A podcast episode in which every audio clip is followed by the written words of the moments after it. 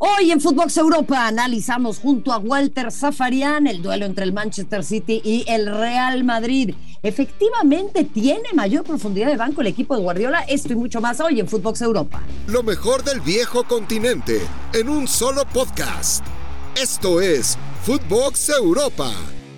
Qué gusto darles la bienvenida a un nuevo episodio de Footbox Europa. Gracias por estar eh, junto a Walter Zafarian y una servidora Marion Reimers analizando lo más relevante en el fútbol de Europa. Y mire, hablamos de lo más relevante no únicamente de Europa, diría yo, del fútbol del mundo, porque vienen las semifinales de la UEFA Champions League a través de TRT Sports y de HBO Max. Eh, esto lo hemos hablado hasta el cansancio, es el duelo entre la aristocracia y la nueva burguesía. Eh, lo, lo hizo ya el Real Madrid frente al Paris Saint-Germain y ahora le toca frente a su gemelo malvado, el Manchester City, porque no se quiere nada, por cierto, entre los de Abu Dhabi y los de Qatar, eh, dueños de estas instituciones. Walter Zafarian, te mando un fuerte abrazo. ¿Cómo estás? Marion, ¿cómo te va? Bueno, un saludo grande a todos nuestros amigos y amigas aquí en, eh, en eh, Footbox Europa. Voy a hacerte yo una pregunta para romper el hielo. Juegue.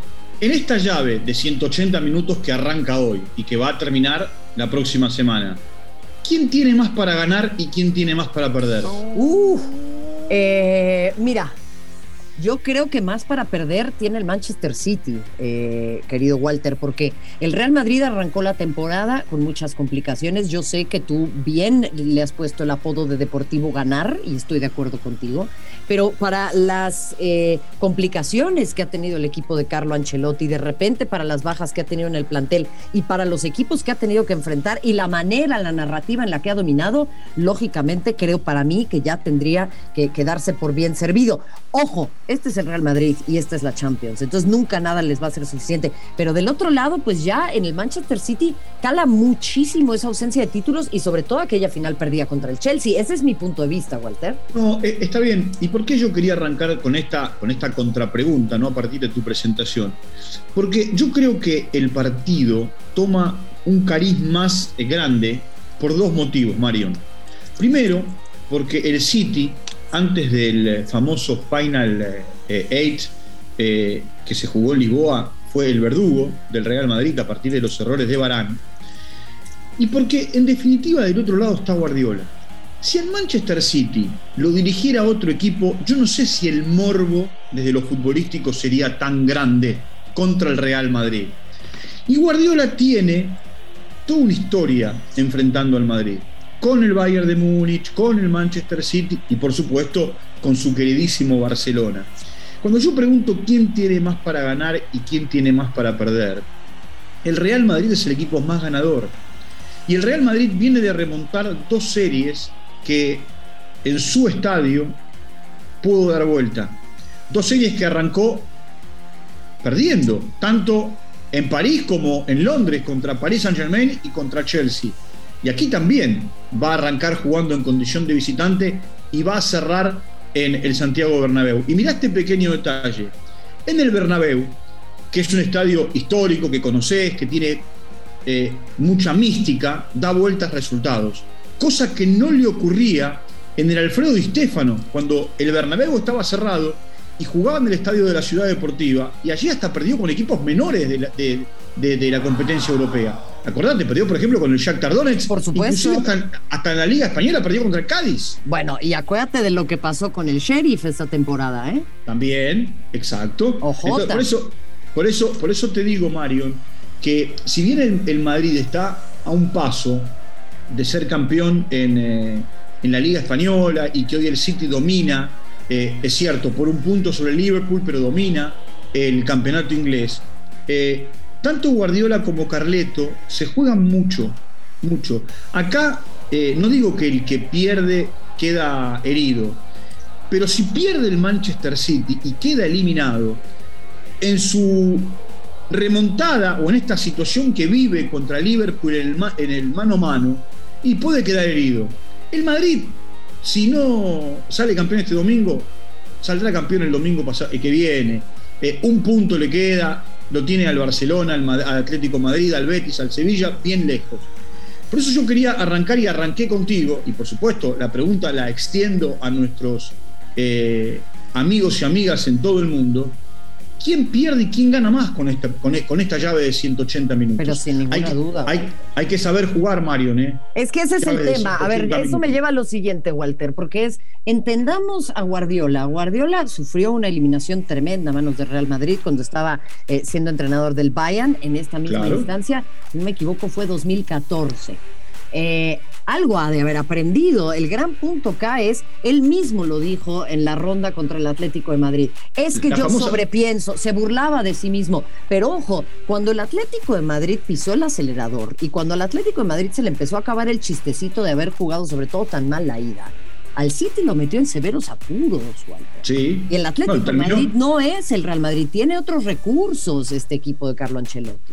Terminó apretadito, ¿eh? Eh, pidiendo la hora, mirando el reloj esa, esa llave de la que hablas de, de Bayern de Múnich y Real Madrid fue en 2014. Sí, fue, sí. Fue la, ya donde falló mi memoria. No, no, no, pero. Vamos, vamos todavía. Por, qué, ¿Por qué quiero hacer hincapié en eso? Porque fue la gran revancha de Sergio Ramos, que venía de errar el penal en la semifinal anterior. Eh, y que lo mandó a, Júpiter en realidad, pelota, eh, Claro, en, en, realidad, en realidad eh, en el medio no se enfrentaron, ¿no? Porque el, famoso hierro de Ramos fue en 2012, eh, con la final en, eh, en sur alemán, en la casa del Bayern de Múnich. Y en el 2013, ¿te acordás que en Wembley jugaron Borussia Dortmund y Bayern de Múnich? Correcto. y, en el, y, en el, 2014, ya con Guardiola, lo termina sacando.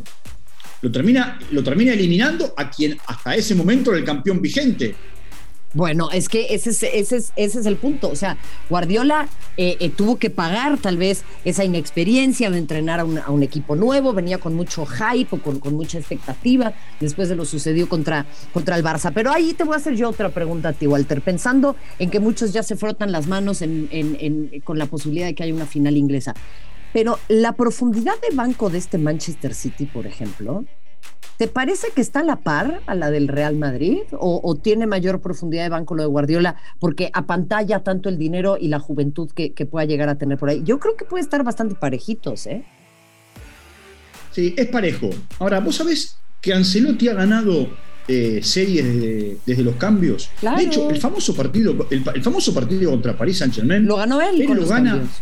Pero, pero por supuesto, ¿te acuerdas que en un momento saca a Tony Cross y pone a Camavinga? Sí y, y muchos en ese momento lo criticaban a partir de lo que pasaba. Eh, y, eh, viste, se da, se da la situación que eh, son dos entrenadores que saben jugar muy bien los mano a mano. Ancelotti es un viejo zorro, un viejo zorro. Y Guardiola da la sensación que en Champions, viste que él dice permanentemente, él sigue dando examen permanentemente, ¿no? Y que él dice, yo no gano la Champions o no puedo y me lo endilgan permanentemente. Y hay otros entrenadores que tampoco lo consiguen y de ellos no dicen nada.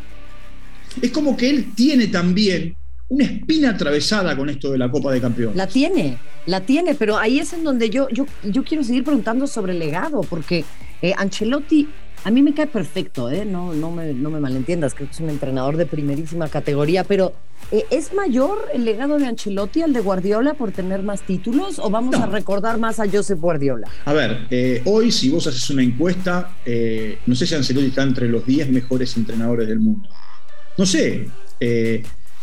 Porque, porque se van a ir por el lado de Guardiola, de Simeone, de Mourinho, de Klopp, de Tuchel. No sé, a lo mejor sí entre los 10, pero no entre los 5.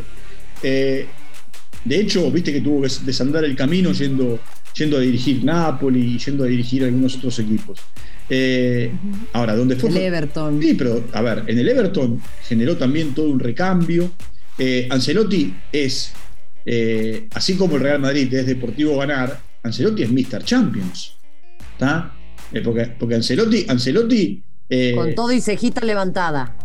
Y después, mirá, Marion, Ancelotti tiene la particularidad que de las, de las cinco grandes ligas, Italia, España, Inglaterra, Francia y Alemania.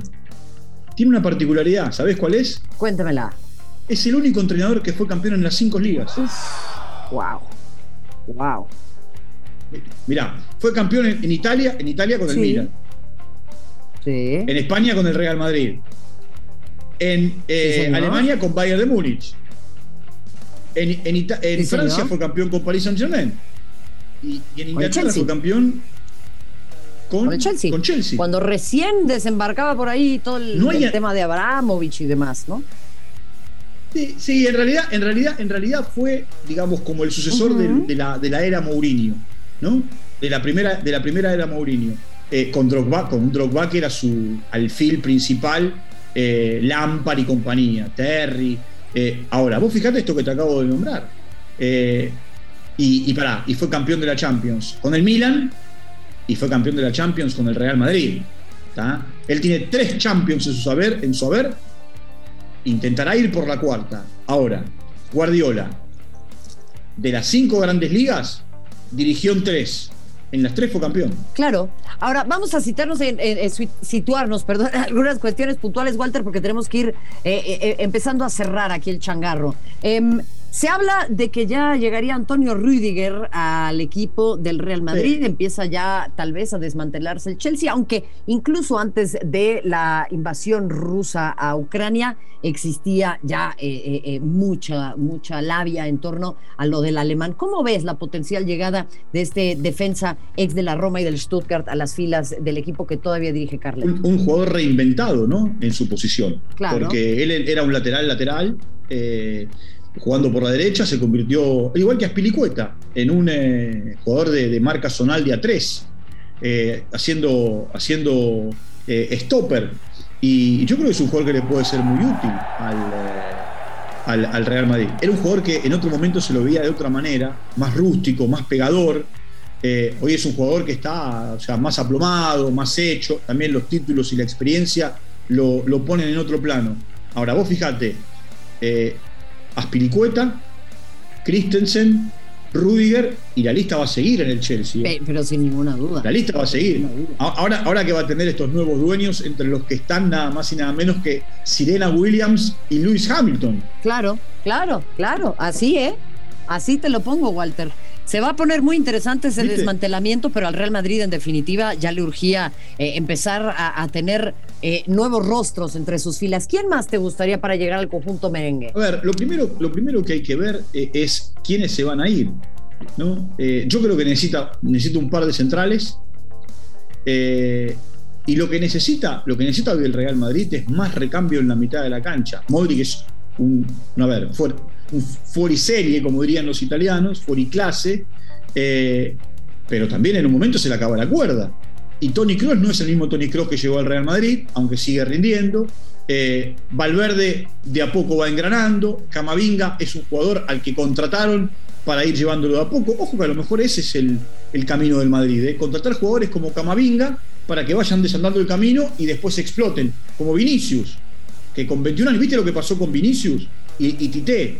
Tite, se reunió con Ancelotti para preguntarle de qué manera le sacaban más rédito, porque en el último tiempo en la selección no era mismo que en el Madrid. Es increíble, eh, porque es lógico, ¿no?